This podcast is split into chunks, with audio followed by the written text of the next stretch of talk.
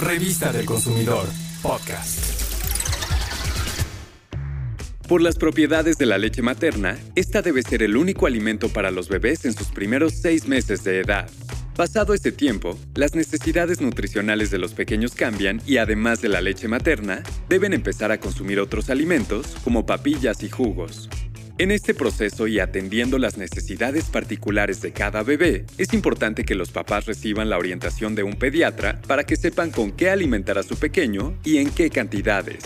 Siempre, la mejor opción por precio y calidad son los alimentos preparados en casa y solo en excepciones, recurrir a productos envasados. Con el fin de contar con información veraz sobre los cereales y alimentos para bebés y niños de corta edad, en la Profeco pusimos a prueba a 30 de estos productos. Lo primero que encontramos es que además de los cereales para preparar con leche, ahora la industria también ofrece otros alimentos como galletas y snacks. La información que traen estos productos es fundamental para que el consumidor pueda tomar una decisión. Por eso, los investigadores revisaron que cumplieran con los requisitos de etiquetado que señala la normativa.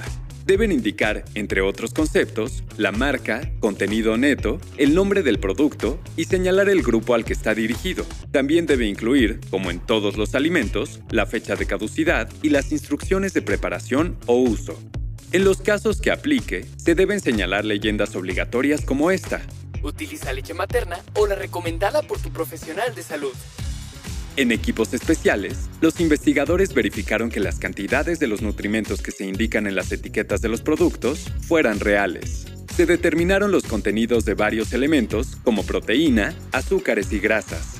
Encontramos que los cereales tienen entre 7 y más de 15 gramos de proteína por cada 100 gramos de producto, mientras que las galletas y otro tipo de alimentos presentaron un rango que va de 5 a 8.5 gramos de proteína en 100 gramos de producto. Es importante resaltar que a uno de los cereales con mayor aporte de proteína le faltó la leyenda utilícese leche o fórmula, pero no agua.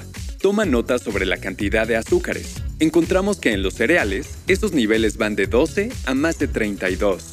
Cuatro cereales presentaron más de 30% de azúcares, uno es de la marca Cerelac Nestlé y tres de la marca Nestum Nestlé. Las galletas y demás alimentos que se analizaron también tienen azúcares. El rango va de casi 2% a más de 30%. Ojo con esto al momento de evaluar la alimentación del pequeño. El pediatra y los papás deben considerar siempre el nivel de azúcares. Al determinar el contenido de grasas, los especialistas encontraron que de los 30 productos analizados, 14 tienen menos de 4% de estas, sin embargo, cuatro productos de la marca Gerber Junior Kids Snack superan el 27% de grasas. Si bajo la supervisión del pediatra decides darle a tu bebé algún cereal envasado, te damos una idea de los precios. Van de más de 30 hasta 187 pesos, dependiendo de la marca y contenido neto. Para que ahorres y seas tú mismo quien prepare con amor y cuidado los primeros alimentos de tu hijo, te presentamos la tecnología doméstica, alimento para bebés de 6 a 8 meses. A esta edad, se le ofrecen al bebé una o dos cucharaditas de papilla en cada tiempo de comida o como lo indique su pediatra. Tomando en cuenta esta cantidad, muele papa, calabaza y pollo cocidos. Si tu niño tiene 12 meses, puedes moler o picar finamente los alimentos. Por ejemplo, mezcla plátano con yogur natural, pero sin azúcar y un poco de amaranto. Las cantidades deben ser las necesarias para una o tres cucharaditas en cada tiempo de comida o según las indicaciones de su pediatra. El costo promedio por una cucharada de cualquiera de estas dos papillas es de un peso con 50 centavos. Amar a tus hijos es enseñarles a alimentarse sanamente desde que son bebés.